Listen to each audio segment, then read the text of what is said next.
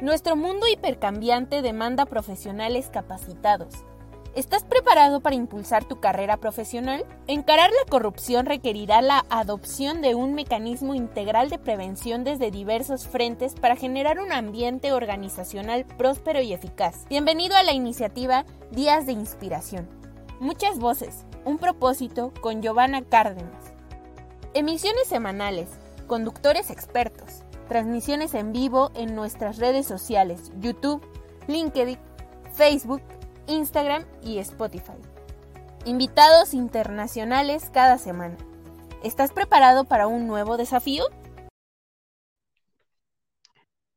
Muy buenas tardes con todos. Eh, muchas gracias por eh, conectarse el día de hoy a una edición más del programa Muchas Voces, un propósito del buen gobierno corporativo. Y el día de hoy vamos a tratar un tema súper, súper relevante, yo creo, eh, por la coyuntura, yo creo por en sí, por la gestión de ese buen gobierno corporativo que está asociado a los riesgos, ¿no? Hoy nos acompaña un ponente internacional que va a tocar el tema los riesgos y su importancia dentro del buen gobierno corporativo. Realmente nosotros tenemos eh, el placer de, tener em, a Javier, ¿no? Javier Cruz, que nos está acompañando el día de hoy. Él procede desde Argentina. Bienvenido, Javier. Muchísimas gracias, Giovanna. Un gusto a, toda la audiencia y muchísimas gracias por, convocarme. Gracias. No, gracias a ti. De hecho, voy a contar un poquito eh, la breve, una breve reseña de Javier. Realmente este, queremos eh, darle todo el espacio para que él nos pueda hablar ¿no? de ese tema tan, tan importante para dueños de empresas, directores, auditores, gerentes, ¿no? Es un tema que realmente, inclusive nosotros como personas, ¿no? Personas dentro de nuestra familia, la importancia de, que tiene el tema de los riesgos, su evaluación oportuna y cómo controlarlos. Voy a presentar a Javier rápidamente. Javier es máster en Administración de Empresas por la Universidad Politécnica de Madrid y es también licenciado en Administración de Empresas de UADI, ¿no? De Argentina. Durante más de 20 años trabajó en uno de los principales estudios de auditoría y consultoría a nivel mundial, en donde ha tenido la oportunidad dentro del departamento de consultoría de interactuar con una gran cantidad de empresas nacionales e internacionales, analizando el funcionamiento operativo de las mismas y proponiendo oportunidades de mejora. De hecho, efectivamente compartimos un poco ese, ese corazoncito, ¿no? De haber venido de una firma internacional muy importante y eso es lo que hoy hace que muchas voces pues eh, junte ¿no? a especialistas de distintas partes del mundo. Su campo de acción de Javier ha sido también eh, todo el tema relacionado a las auditorías en numerosas empresas, siendo también a, eh, adicionalmente auditor interno certificado CIA, ¿no? Em, actualmente es profesor de la Universidad de Santo Tomás, Colombia, en el posgrado de Auditoría de Aseguramiento de la Información, así como profesor de, grado de la Universidad Argentina de la empresa UADE en la materia Diseño de Auditoría de Sistemas de Información. Es colaborador permanente. Eh, en contenidos y cursos de Auditul, quien es nuestro nuestro, uno de nuestros patrocinadores y al cual también envío un saludo, ¿no? A toda la red de Auditul, red global de conocimiento de auditoría y control interno a nivel mundial. Realmente qué gusto también, Javier, que, que seamos parte y mira cómo Auditul también se unió a esta gran iniciativa y es uno de los principales patrocinadores. Él ha sido también eh, director del Departamento de Administración y Recursos Humanos de la UADE y profesor de la Universidad del Salvador en el posgrado de Auditoría de Sistemas, así como miembro del Comité de publicaciones del Instituto Argentino de Auditores Internos. Realmente la experiencia y la trayectoria que trae Javier, wow, mis respetos y como te dije, un honor que nos acompañes en este espacio y adelante, de verdad que el, auditorio es tuyo y seguramente bienvenida a las preguntas y comentarios que puedan darse. Acá realmente lo bonito de este programa es que es un programa en vivo donde puedes hacer consultas, transmitir tus inquietudes y si lo quieres ver también de manera diferida, eh, posteriormente está el programa grabado y lo puedes ver cuantas veces requieras. Adelante, Javier. Bueno, Giovanna, nuevamente muchas gracias a todos los que, que me están viendo. Es un honor, sinceramente. Voy a tomarme unos dos o tres segundos para compartir una, presentación que quiero, quiero un poco tener con, ustedes.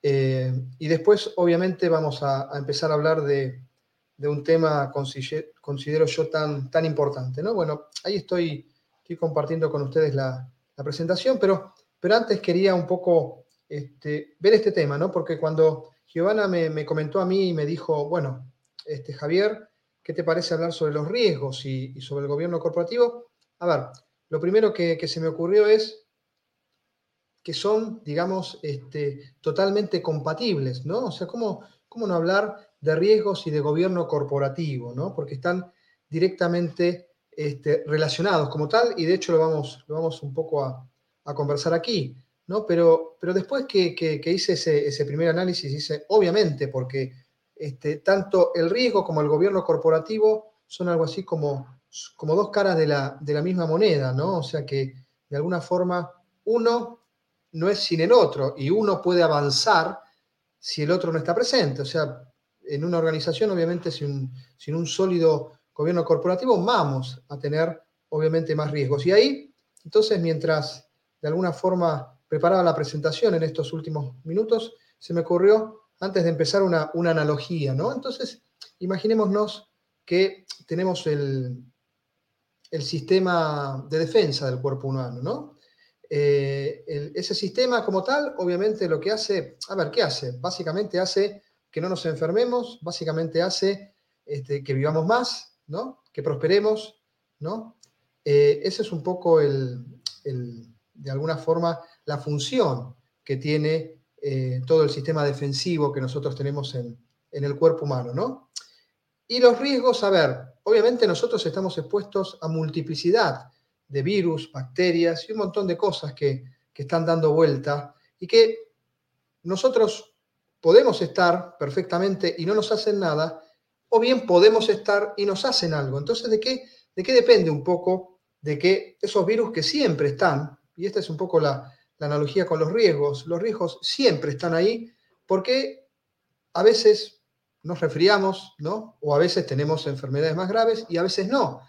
Y ahí entonces viene un poco, digamos, el, digamos la analogía con lo que yo les decía, con el sistema inmunológico, ¿no? O sea, en la medida que esté más fuerte, obviamente no vamos a ser víctimas de, esos virus que siempre están presentes y en la medida que sea más débil, obviamente vamos a sufrir, ¿no? Y esto es básicamente, ¿no? En esta, esta analogía es básicamente lo que yo quiero empezar a instalar en ustedes, en lo que es, de alguna forma, un buen gobierno corporativo y lo que son los riesgos, ¿no? Que los riesgos obviamente están, siempre van a estar, y de alguna forma la variable que va a determinar, como mi ejemplo, que nos enfermemos o no y que depende de la seriedad hasta perdamos la vida, es precisamente ese sistema inmunológico, ese sistema que permite de alguna forma defendernos ¿no?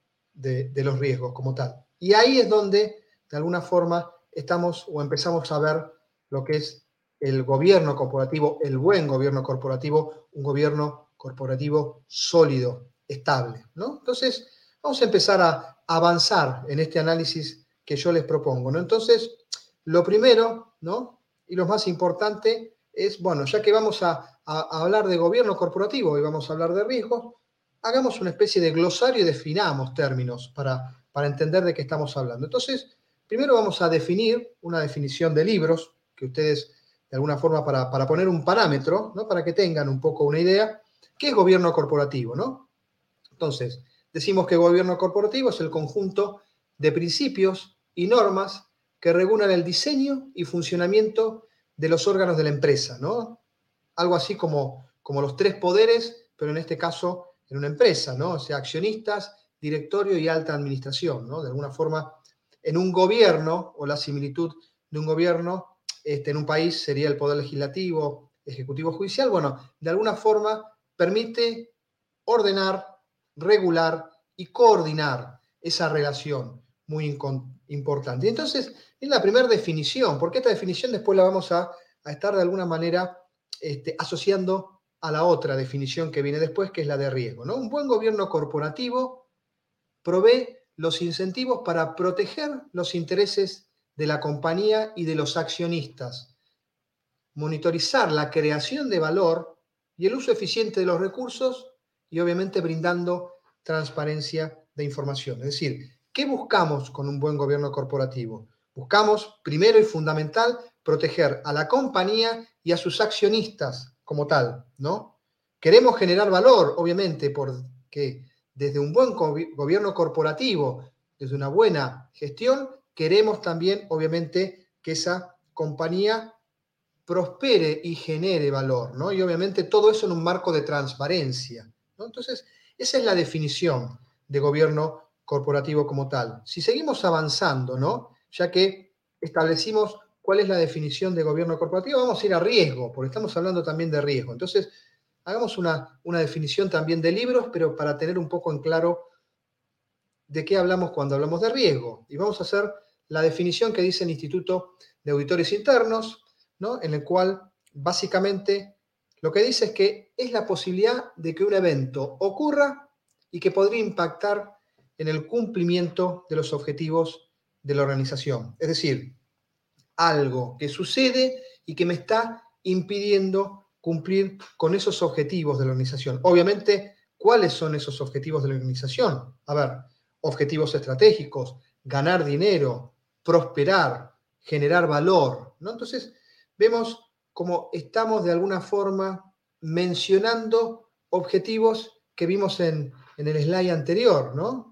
Objetivos relacionados con eh, lo que hace el gobierno corporativo como tal, ¿no? Entonces, mechando estos dos conceptos ya podemos estar diciendo que, o por lo tanto, un riesgo conspira contra los objetivos de proteger los intereses de la compañía y de los accionistas, de la creación de valor y de brindar transparencia, ¿no?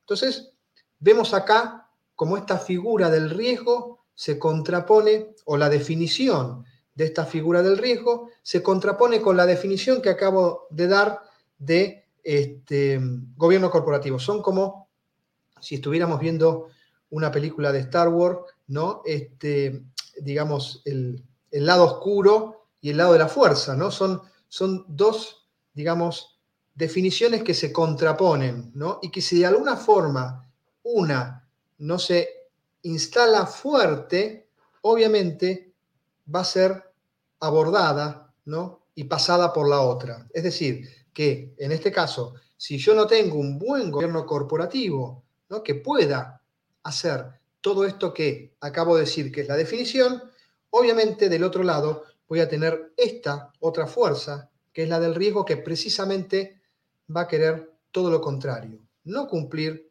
con los objetivos de la organización, obviamente no cumplir y no generar valor, conspirar contra los intereses de los accionistas y conspirar con los intereses finales de la organización. ¿no? Entonces, dado esto, ¿no? dado esta, esta definición, podemos un poco empezar a decir, bueno, entonces, así como yo les hablé del sistema inmunológico y que está lleno de, virus, bacterias que de alguna forma este, están y siempre van a estar, entonces hablemos de qué tipo de riesgos podemos estar encontrando. Y ahí podemos tener, digamos, podemos hacer una catalogación de varios aspectos, la que vamos a utilizar para, para esta, digamos, presentación corta, vamos a utilizar en este caso lo que son los riesgos operativos, ¿no? que como su, su propia palabra lo dice, es el riesgo, en este caso existente, en toda organización como consecuencia de su actividad diaria. Por eso eso es operativo, ¿no? Y este riesgo, obviamente, podemos tener factores internos que lo, que lo materialicen, que lo, que lo potencien, o factores externos como tal. ¿Y en qué se va a traducir? Obviamente se va a traducir en pérdidas económicas, ¿no? en no cumplimiento de los objetivos de la organización, en pérdida de valor de la organización. ¿no? Entonces, ahí vemos de alguna forma, y son, de vuelta, y recalco, los riesgos que se generan por la actividad diaria de la organización. Es una clasificación que podemos hacer. ¿Y qué tipos de riesgos tenemos? Varios, ¿no?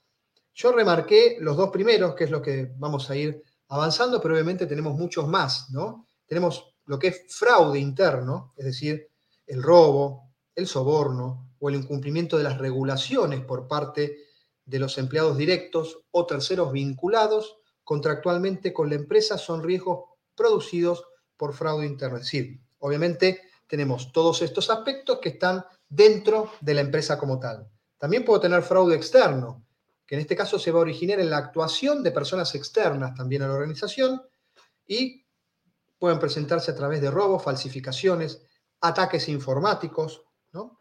Y después tenemos otra serie de riesgos que también podemos tener y que están en el día a día de la organización, que son fallas tecnológicas, obviamente, o sea, tenemos la tecnología apalanca de forma cada vez más importante las operaciones diarias de una organización, por lo tanto la tecnología y los riesgos tecnológicos son un factor muy importante. Ejecución y gestión de procesos también, obviamente. La organización se basa en procesos que realiza y esos procesos obviamente se pretende que sean eficientes, se, presente, se pretende que realmente cumplan a los objetivos de la organización. Eh, relaciones laborales, obviamente, la compañía como tal interactúa con personas, los empleados son personas, ¿no? Eh, y hay un montón de riesgos, desde la seguridad de esas personas hasta riesgos laborales, o sea que esos también son riesgos que la organización está eh, expuesta día a día, daños activos materiales, ¿no? Y también, obviamente, en ese día a día, riesgos relacionados con clientes, productos, etc. O sea que esto que vemos acá es una definición, ¿no? Con, un resumen de cuáles podríamos ser o cuáles podrían ser estos, estos riesgos operativos. Pero nosotros nos vamos a quedar, en este caso, con lo que son fraudes, ¿no? Fraudes internos y fraudes externos. Dijimos el robo, el soborno, el incumplimiento de regulaciones establecidas, etcétera. Todos estos son aspectos que están relacionados con lo que es fraude, ¿no? Y entonces,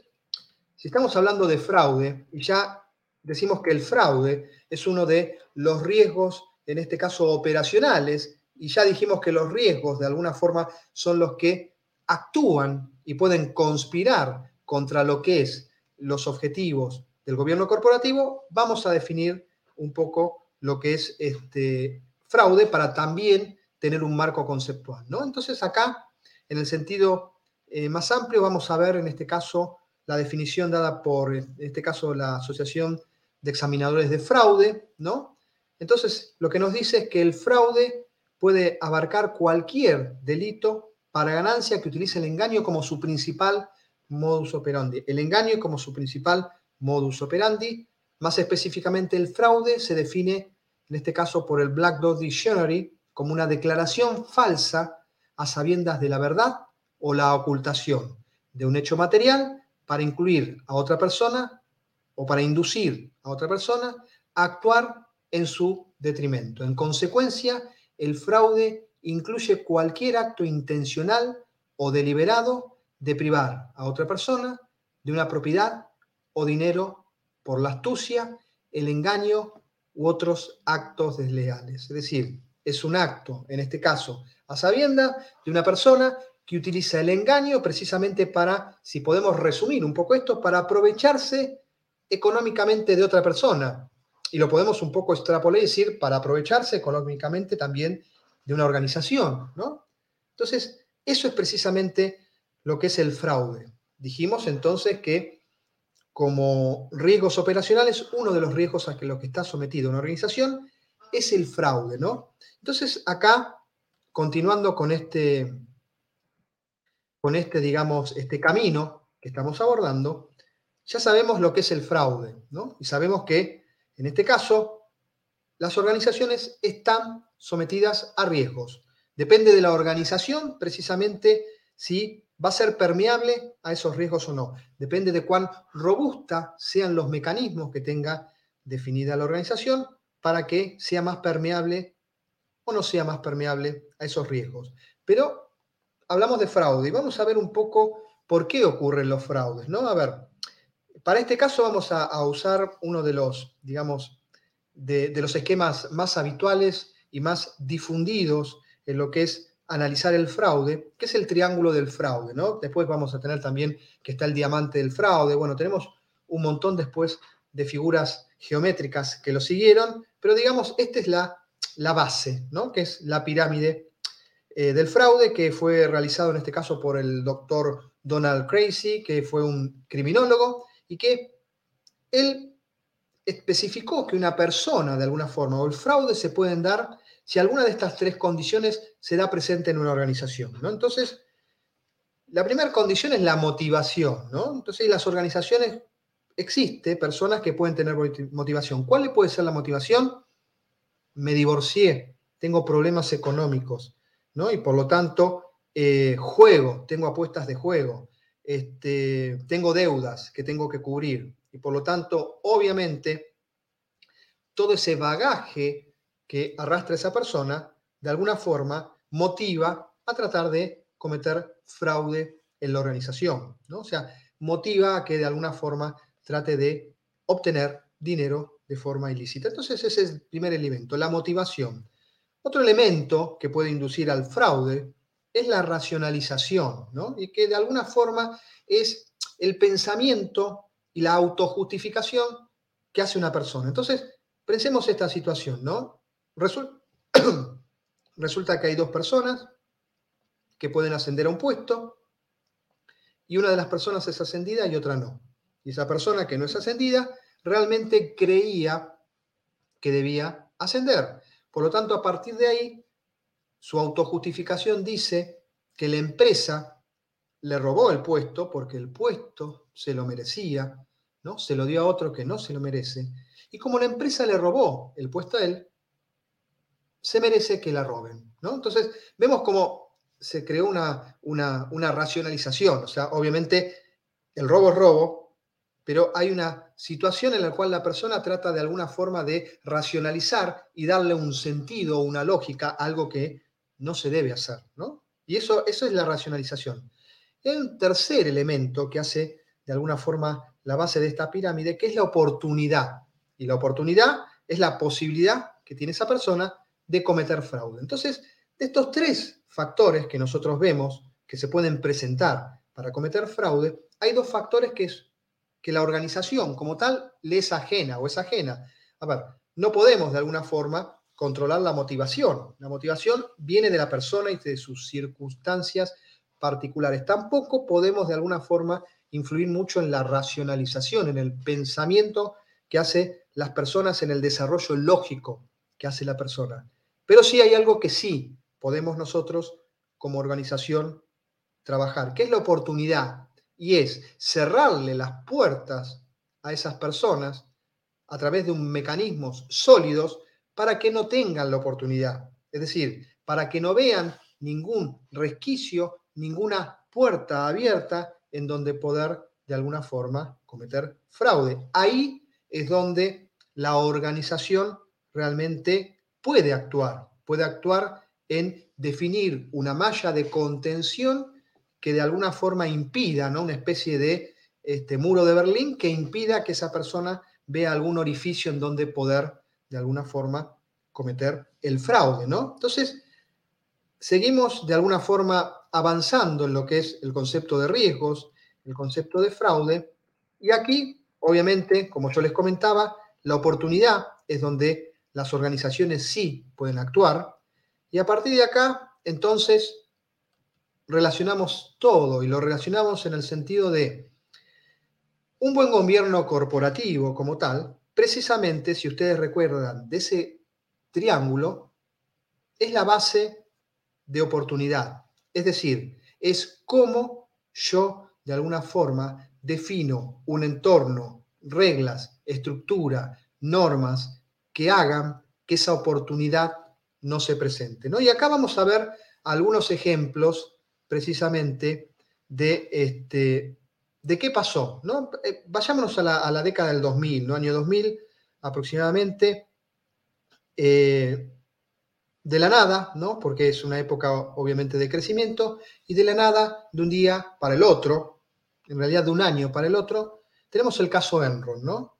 El caso Enron fue un fraude corporativo, fue fraude corporativo porque en realidad, si nosotros fuimos fue un delito de cuello blanco porque de alguna forma no fue que un operario o varios operarios robaron, robaron maquinaria, no, de alguna forma fue la dirección de la compañía, la gerencia, las autoridades, quienes de alguna forma mintieron.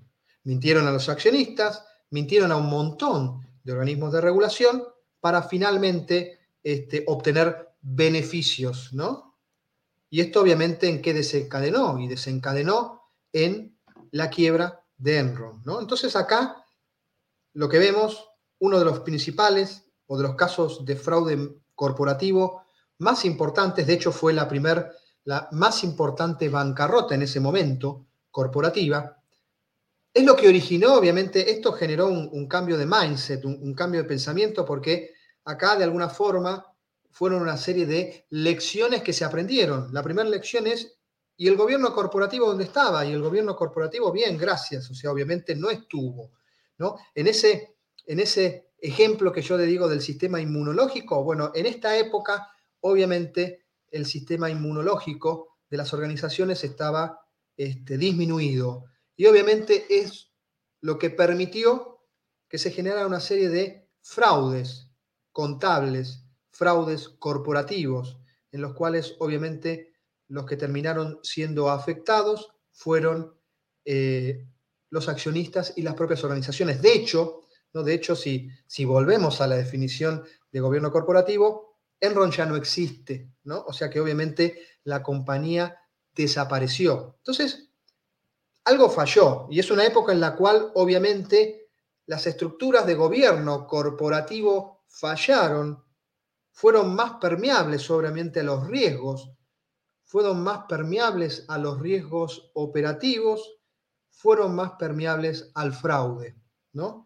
Y en ese triángulo del fraude vimos que la puerta de oportunidad, ¿no? Se abrió mucho. De hecho, la forma en cómo se comportaban las organizaciones hizo que existieran muchas puertas para que esa oportunidad se pudiera materializar. ¿no? Entonces, vamos a entender un poco el caso Enron porque es el caso paradigmático de fraude corporativo y es el caso paradigmático de lo que no debería haber sucedido y sucedió. ¿no? Entonces, ¿qué era Enron? Enron era una empresa energética, ¿no?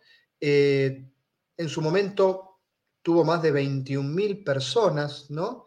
Eh, una empresa que nació en sede en Texas, corazón, en este caso energético, de Estados Unidos, pero obviamente que después se propagó a todo el mundo, ¿no? De hecho, si nosotros vemos, fue designada como la empresa más innovadora durante cinco años seguidos, hasta el año 2000. Les comento que en el año 2001 la película termina con que Enron entra en bancarrota, por lo tanto, qué pasó en el medio, ¿no? O estuvimos viendo otra película, pero no puede ser que una compañía que, digamos, del 1996 al 2000 fue una de las empresas más innovadoras y un año después termina quebrando, ¿no? Y ahí lo que empezamos a ver, en este caso, es que Enron, obviamente, a través de su junta directiva, de su CEO, de su CFO, empiezan a tomar alguna serie de decisiones que empiezan de alguna manera apartarlo de lo que es un marco racional de control interno, ¿no? Entonces, empiezan a introducir conceptos como por ejemplo un banco de gas, es decir, ser una especie de trader de gas, ¿no? Empezar a manejar el valor de mercado como valor de alguna forma para exponer los activos de, de Enron como tal, empezar a utilizar criterios muy financieros y de alguna forma empezar a darse cuenta que la compañía empezaba a generar muchos beneficios por componentes financieros totalmente ajenos al core del negocio. Es decir, ya si nosotros decimos, esta es una empresa este, de gas, ¿no? Una empresa dura, ¿no? Uno, imagina una empresa obviamente con instalaciones y empieza a ver que gran parte de los beneficios o de los pseudo beneficios empiezan a estarse originando en actividades de trader financiero, entonces nos estamos apartando un poco este, del core fundamental del negocio como tal, de la compañía, ¿no? Entonces, acá vemos este gráfico, como de un año para otro, las acciones que valían este, 80, 90 dólares, terminan valiendo centavos como tal, ¿no? ¿Qué más tenemos, no? Tenemos además que un pseudo, digamos, complicidad o no, o obviamente no mirar lo que había que mirar, del auditor que era responsable de auditar las finanzas de Enron, como en el caso era Arthur Andersen. De vuelta, Arthur Andersen ya no existe como, como, empresa de auditoría y precisamente es por esto, ¿no? por haber de alguna manera cometido falencias muy importantes, ¿no? Y tal vez una pérdida de independencia, principio fundamental en lo que es una empresa de auditoría, ¿no? Entonces, ahí vemos como también el auditor externo estuvo de alguna forma por error u omisión o intencionalidad también contribuyendo a esta, a esta situación. Y vemos obviamente que después, en algún momento, se empiezan, como dicen acá, a crear una serie de sociedades fantasmas para ocultar deudas, ya en, el último, de alguna manera, estado de Enron, en la cual tenemos una serie y una gran cantidad de empresas, ¿no? que las llamaban Raptors, las cuales acumulaban pérdidas, pero no acumulaban ganancias, y Enron solamente acumulaba ganancias, es decir, que ya de alguna manera teníamos, teníamos todo un mecanismo ¿no? destinado al engaño. Y vamos, por eso fraude, ¿no? Obviamente estamos engañando a los accionistas, le estamos mostrando cosas que no son. Esto obviamente relacionado con algo peor, porque, a ver, eh, gran cantidad de los este, bonos que tenían el personal directivo estaba directamente asociado con las ganancias de la compañía. Obviamente que si la compañía tenía más ganancias, los bonos de esos, este, de esos directivos iban a ser mayores, ¿no? Por lo tanto, ahí teníamos una intencionalidad manifiesta de obtener más ganancias de las que existen o de simularlas o de dibujarlas precisamente para poder obtener más beneficios, ¿no? De vuelta. Todo en base al engaño, ¿no? ¿Y qué sucede de esto? Obviamente, lamentablemente, con todos estos esquemas de engaño, ¿no? En algún momento este, colapsan, ¿no? Y en el año 2001, Enron específicamente tiene que este, comunicar que tiene que hacer un ajuste a la baja de sus balances, ¿no? Por obviamente violación de una serie de regulaciones este, contables y obviamente, a ver, ese, ese cambio o esa modificación no es simplemente eh, tengo que poner 10 millones más, 10 millones menos, me equivoqué, si obviamente lo que hace es que los balances anteriores de Enron, que eran a la, daban ganancia, terminen dando pérdida, ¿no? O sea que obviamente vemos como, como, como giramos totalmente y, los accionistas estaban viendo una película que no era, no estaban viendo una película de una empresa exitosa que realmente no lo era y que después obviamente con esos ajustes demostró que no, que el caso de éxito de Enron era obviamente una película, no era algo real, ¿no? Esto origina obviamente pérdida de valor, pérdida de valor para los accionistas, pérdida de valor para los propios este, empleados, que muchos de los cuales, y como es la forma, de alguna forma, la estructura económica de Estados Unidos, eh, muchas de los planes de pensiones, es decir, de su jubilación futura de los empleados, es manejado por la misma empresa, es decir, que obviamente ese, ese, ese dinero que tenían los trabajadores para su pensión futura también lo pierden en toda esa pérdida de valor masiva que tiene Enron. Y bueno, el final de la película es obviamente que Enron entra en bancarrota, ¿no? Entonces, la peor situación que, podemos nosotros este, tener, ¿no?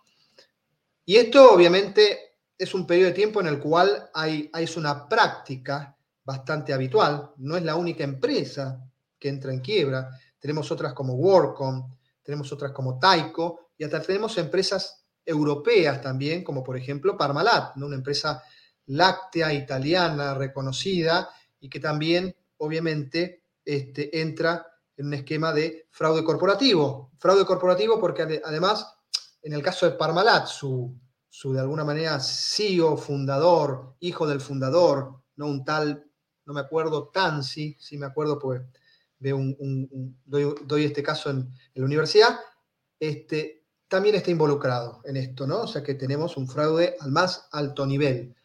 Eh, y obviamente ya prácticamente Parmalat eh, existe, pero en mínimas expresiones a lo que era en la década del 90 del 2000, que era una empresa internacional. ¿no? Entonces, acá vemos distintos casos, distintas situaciones que se plantean. Y entonces, a ver, acá vemos cómo hay una falencia, ¿no? Hay una falencia total en lo que es la gobernanza global, ¿no? La gobernanza de las organizaciones como tal, ¿no? Y obviamente también del lado de los, digamos, de los gobiernos que también marcan pautas y marcan hacia dónde quieren que vaya esa gobernanza. Y precisamente porque no estaba yendo, estaba yendo hacia un camino en el cual obviamente las organizaciones estaban siendo altamente expuestas al fraude corporativo, es que en el caso de Estados Unidos se toma una decisión, ¿no? Que establecer una norma, una ley, la ley Sarban-Oxley, en este caso Sarban y Oxley son dos, este, un senador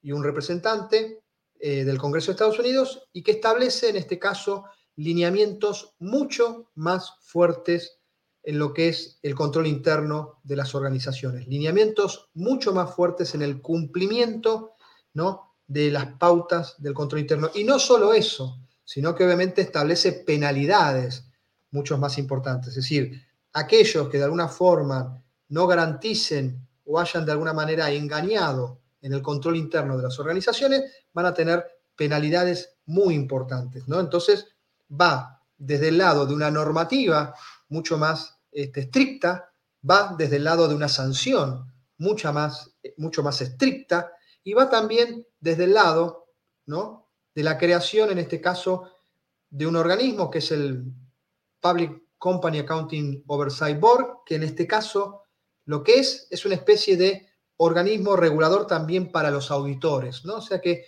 digamos, vemos como los lineamientos de control son para las organizaciones, ¿no? Y que esas organizaciones y sus directivos tienen que cumplir con determinadas declaraciones de que el marco de control interno de la organización cumple con determinadas este, bases y cuestiones, so pena de, obviamente, este, ser encarcelados por fraude o por algún delito, y también obliga, en este caso a los auditores, recuerden Andersen, por error u omisión, o tal vez por alguna este, asociación, terminó de alguna manera aprobando todo este esquema y por lo tanto ya no existe más, bueno, existe este PCOB, este organismo, que también va a regular lo que es este, las empresas de auditoría, ¿no?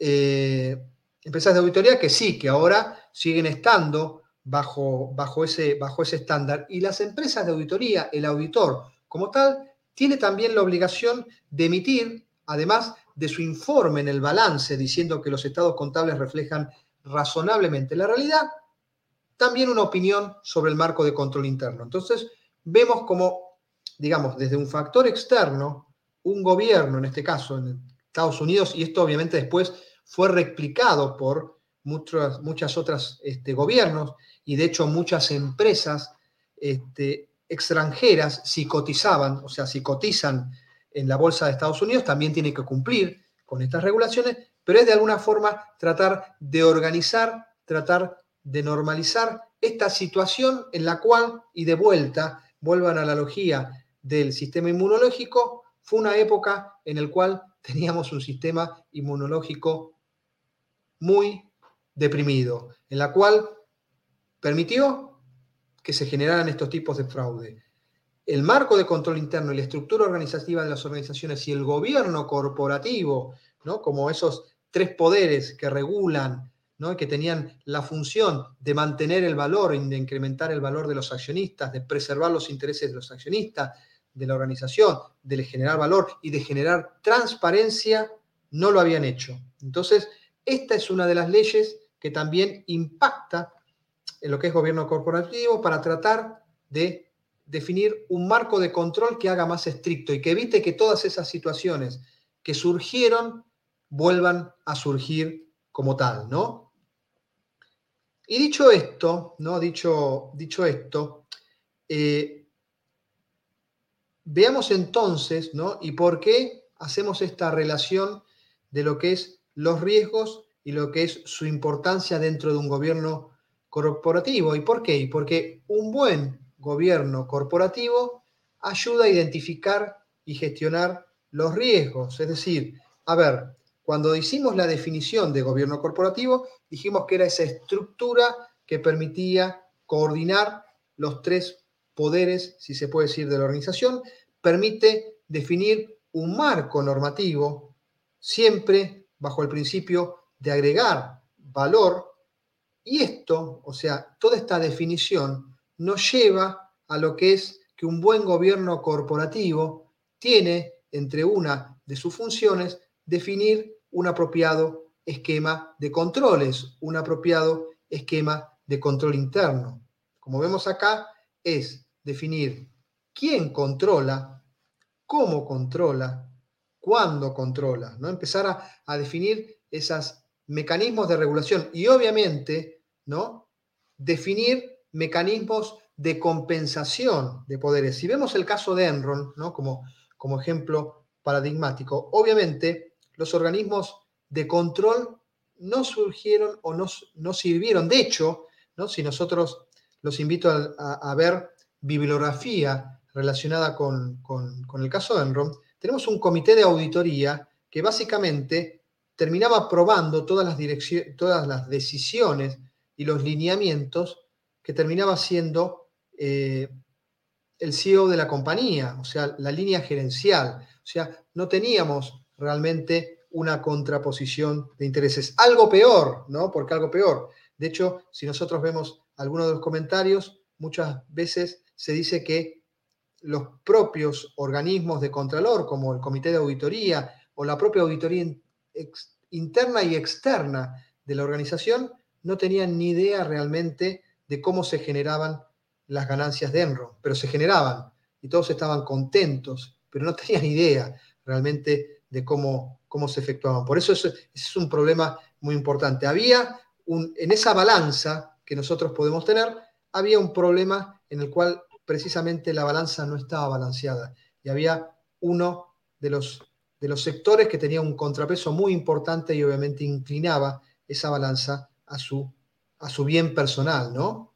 Entonces, por eso nosotros decimos que un buen, gobierno corporativo ayuda a identificar los riesgos, así como a visualizar, planificar, dirigir, ejecutar y controlar y mejorar los procesos. También, de vuelta, un adecuado esquema de procesos que estén bien definidos, ¿no? que estén bien supervisados, nos está de alguna forma cerrando esa puerta que nosotros vimos en la pirámide del fraude de oportunidad, ¿no? Un, procesos sólidos, robustos, con controles, lo que hacen precisamente es reducir la puerta de la oportunidad. Evitan que cualquier... De hecho, eh, Javier, si me permites unos minutos.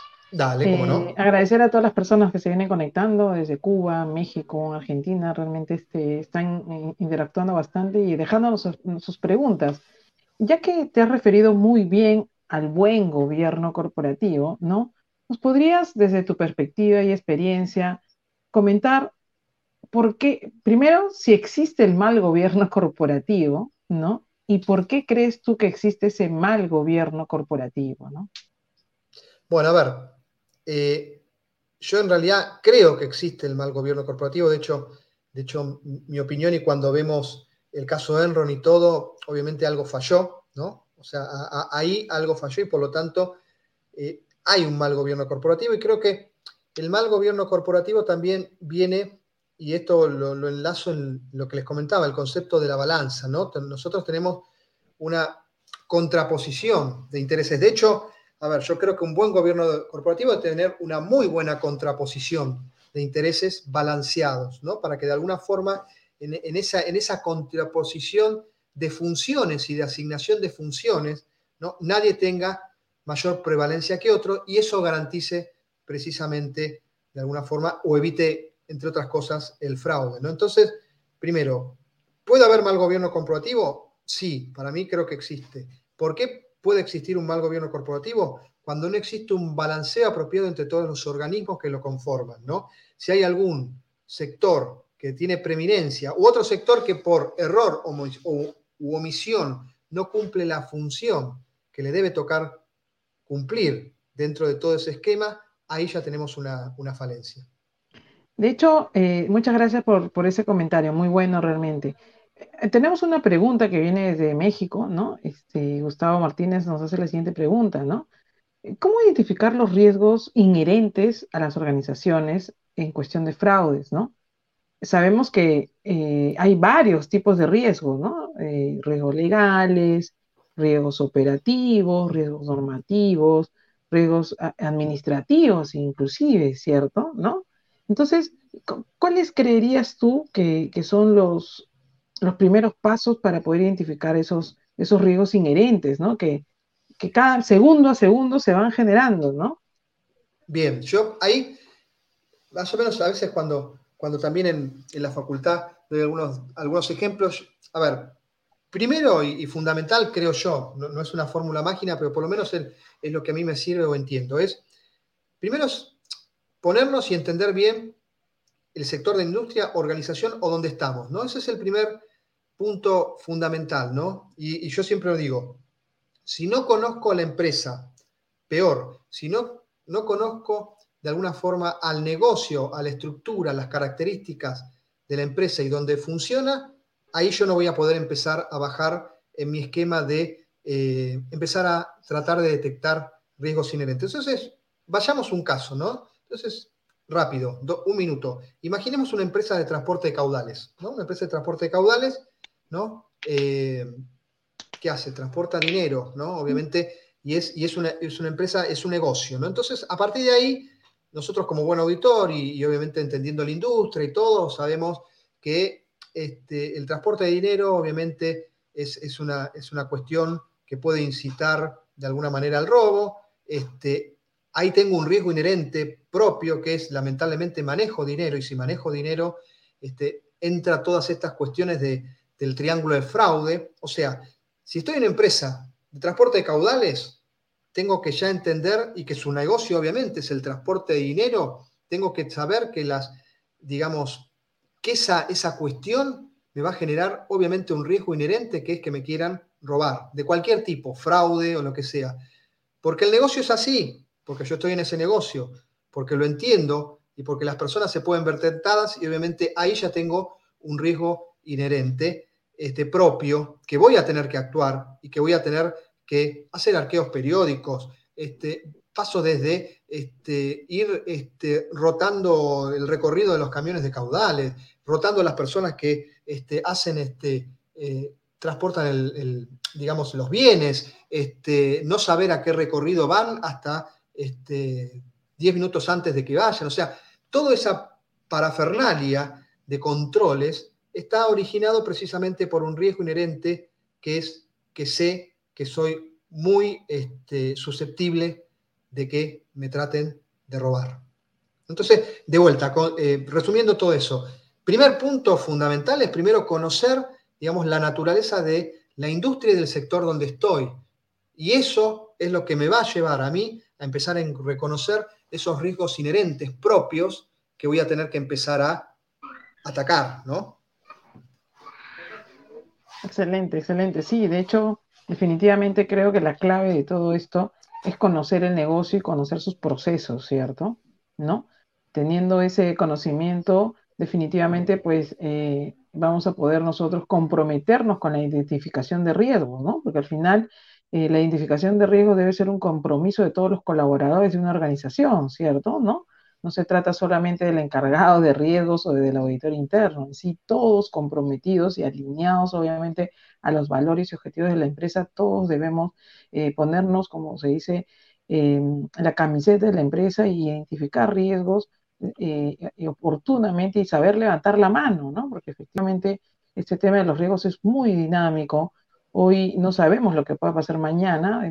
Recientemente estamos saliendo todos, creo, de una pandemia ¿sí? Y obviamente hay que saber eh, prevenir ciertas situaciones, ¿no? Sí, adelante. De hecho, qué rápido se pasó el tiempo, estamos ya en, los últimos 10 minutos de la parte final, así que adelante, por favor, para que nos sigas enriqueciendo con todo este conocimimiento eh, a través de tu trayectoria. Bueno, básicamente, más o menos, este, tengo dos minutitos más y si, no, después podemos habilitar más preguntas, porque en realidad, en lo, que, en lo final, digamos, de, de mi presentación, que lo que, lo que tengo era más que nada un, resumen de cómo debemos entender entonces este, los riesgos y por qué su importancia dentro del gobierno corporativo, que lo grafiqué en una especie de lo que es el, el yin y el, el yang, ¿no? si, se puede, si se puede decir, porque básicamente al final del día los riesgos lo que van a hacer es impedir cumplir con los objetivos definidos por el gobierno corporativo, mientras que un sólido gobierno corporativo ayuda a gestionar de forma apropiada los riesgos de una organización. Ese es un poco, digamos, el, digamos, el constante, ¿no? Este forcejeo, ¿no? Y de, hecho, y de hecho, solamente complementar lo que dices, ¿no? Empresas que tienen eh, un buen gobierno corporativo, definitivamente el factor humano pues es clave, ¿no? Porque obviamente están comprometidos con ese buen gobierno corporativo y todo lo que conlleva el mismo, ¿no? Y una de esas cosas es la identificación de riesgos como parte, ¿no? Como parte de tu rol, ¿no? Como parte de tu rol. Estar súper atento y despierto a amenazas que puedan obviamente poner en riesgo la continuidad del negocio. Excelente, adelante. Así que, de vuelta, comparto contigo, o sea, uno, a ver, cuando nosotros vamos a analizar en una organización, un aspecto importantísimo para mí es el tema cultura, ¿no? O sea, uno, uno digamos, en ese, en ese análisis de riesgo que hace, obviamente también hace el aspecto cultural, la permeabilidad, permeabilidad de la organización y de la cultura a los controles. Eso es fundamental también, porque, porque eso ya es como marca de alguna forma de arriba hacia abajo, ¿no? Siempre, otra de las definiciones que no vemos acá, pero a veces lo que yo digo es, un buen gobierno corporativo tiende a tener un buen esquema de control interno. Y un buen esquema de control interno no es ni más ni menos que aquel que parte de la alta dirección hacia abajo. O sea, yo siempre digo, el control interno va de arriba hacia abajo, no sirve de nada que el operario quiera hacer controles y, de hecho lo vemos, y lo vemos en el caso de Enron, que en este caso los problemas más relevantes no partieron de abajo hacia arriba, estaban arriba, ¿no? O sea, arriba era el problema. Por lo tanto, eso que tú dices también, la cultura es importante y si de arriba se abreva una cultura fuerte de controles, que decante hacia abajo, es lo que sucede. Y una anécdota rápida, y, uno ve como el marco cultural a veces va. Yo resulta que estoy en Argentina, estoy en Buenos Aires, un país latino, uno tira la basura donde quiere, están los cestos de basura, no importa, están por ahí, son anecdóticos, ¿no? Tienen un coso que dice reciclado, pero uno los tira donde sea. Me tocó estar un año y medio en España, ¿no? Eh, nadie tira la basura si no es en el cesto de basura. Al segundo día yo tampoco tiraba, porque nadie la tiraba. O sea, es algo así. O sea, era como que eh, uno se, amolda a eso, se amolda lo bueno y se amolda lo malo, ¿no? Si, si no veo ningún papel tirado, la primera vez que lo tiro y todos me miran, y obviamente después me multan, la segunda vez ya no lo hago. La tercera ya el entorno me dice que no hay que hacerlo y que tengo que respetarlo, porque nadie lo hace. Entonces vemos como el entorno cultural, ¿no? y como uno puede tirar, ser un tirador serial de papeles en un país, se convierte después en todo un respetador de leyes en otro, ¿no? Por la cultura fuerte que nos obliga a ser así y a comportarnos así. Sí, y, de hecho lo que podría yo resaltar, claro, eh, definitivamente el tema cultura es muy influyente y determinante en algunos casos, pero la esencia finalmente, si vamos ya a este análisis, va a ser definitivamente eh, la conducta, ¿no? Y esa conducta ética que todos debemos eh, de alguna manera em, mantener, ¿no? Eh, mantener, cultivar, difundir inclusive, ¿no? Porque finalmente si te das cuenta, en los grandes escándalos financieros y fraudes internacionales, lo que ha pasado es que ha habido un quiebre conductual, ¿cierto? ¿No? Un quiebre conductual que ha conllevado a directores, empresarios, eh, firmas auditoras, ¿no? Con mucho dolor lo digo, que se han involucrado, ¿no? En estos temas, ¿no? Eh, realmente nosotros que venimos de definitivamente las canteras de la auditoría, eh, cuando se sucedió el tema de Enron, creo que fue un tema muy, eh, muy doloroso, ¿no? Porque obviamente involucraba a una firma muy, muy importante, que en ese entonces era Arthur Andersen, y que una vez que se detectó este fraude, inmediatamente desapareció, ¿no? O sea, toda la alta reputación que tenía se cayó en, en cuestión de segundos, ¿no? Entonces, el efecto realmente es importante, pero la esencia finalmente de todo esto de que conlleva un buen gobierno corporativo, que conlleva obviamente a ser una empresa de clase mundial, que conlleva definitivamente a que los eh, resultados pues estén orientados a los objetivos del negocio, es definitivamente ese comportamiento ético, ¿no? Esa cultura de integridad, ¿no? Que debe haber en toda, en toda empresa, en toda zona, ¿no? Y el trabajo, obviamente, es un trabajo, pues como se dice, de todos los días, ¿no?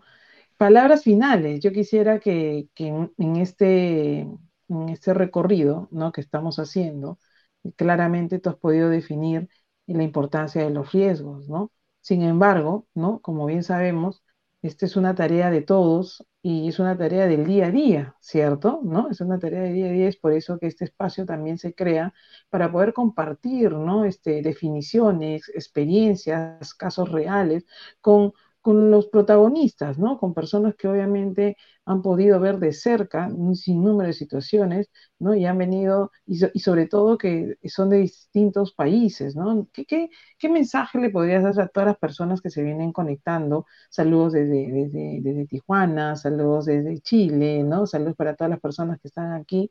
Este, ¿Qué mensaje le podrías dar a todos los que nos están escuchando, ¿no? De hecho, tenemos un público bastante variado como te digo, desde directores, dueños de empresas, también nos escucha gente de la academia, ¿no? También nos escucha gente de la academia que obviamente quiere, quiere seguir aprendiendo este tema porque este tema es una constante, ¿no? Y agradezco de verdad a todas las personas que se, que se dan este regalo, ¿no? Este gran regalo de escuchar 60 minutos de verdad a los mejores ponentes que hoy tenemos a nivel mundial. Adelante, Javier.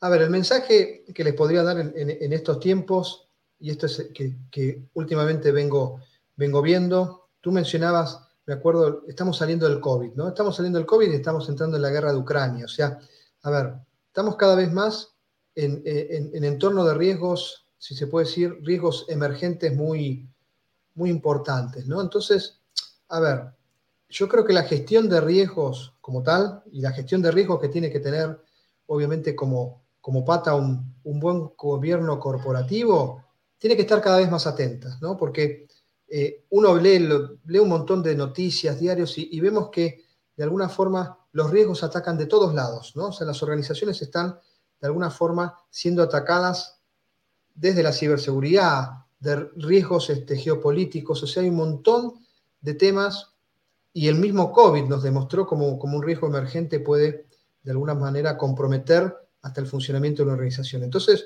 yo lo que diría es que, digamos, una, estructura de gobierno corporativo debe cada vez más tener mecanismos más ágiles para poder gestionar estos riesgos, riesgos que cada vez surgen de forma más rápida, crecen, maduran, el periodo de maduración de un riesgo y de eclosión cada vez son más rápidos. Por lo tanto, yo creo que este es un, factor fundamental ¿no? Eh, en un buen gobierno corporativo, tener una gestión de riesgos aceitada, si se puede decir una gestión ágil que permita estar atento a todas estas eh, situaciones, porque lo que yo cada vez veo en, este entorno muy disruptivo desde lo tecnológico, desde lo político, desde todo, es que los riesgos están para quedarse y, cada vez son más agresivos. Por lo tanto, eh, básicamente eso, que el gobierno corporativo esté atento y genere estructuras de gestión que permitan de alguna manera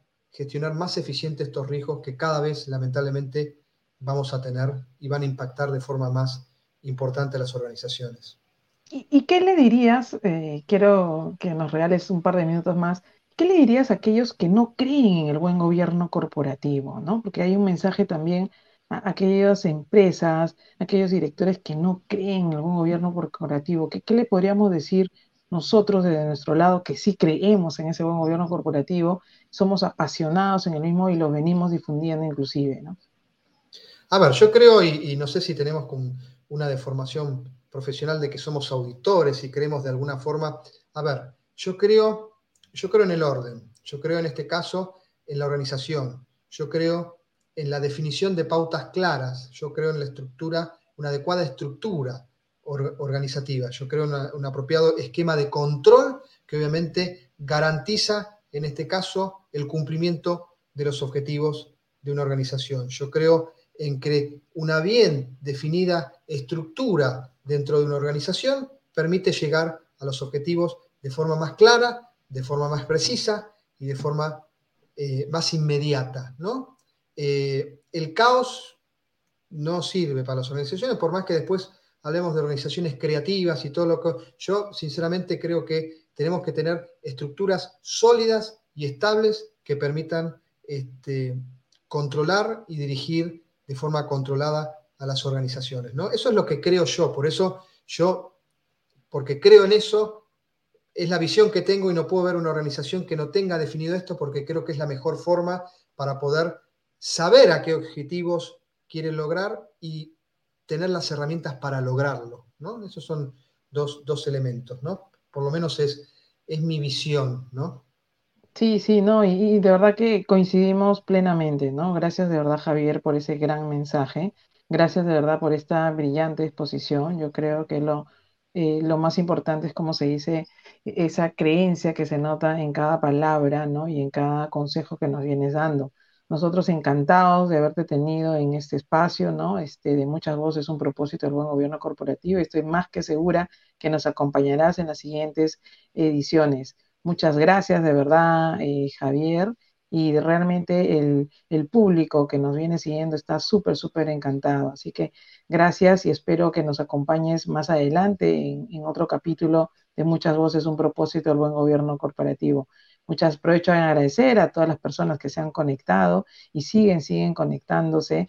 Así que nos estamos viendo el próximo viernes, ¿no? Y eh, bienvenidos a las siguientes ediciones de Muchas Voces, un propósito del buen gobierno corporativo. Muchas gracias, Javier. Gracias a ustedes, obviamente a disposición como siempre, fue un gusto estar acá, a la audiencia, espero que les haya servido este, este contenido que les di y bueno, buen fin de semana también. Aprovechen y descansen. Excelente, Javier. Muchas gracias.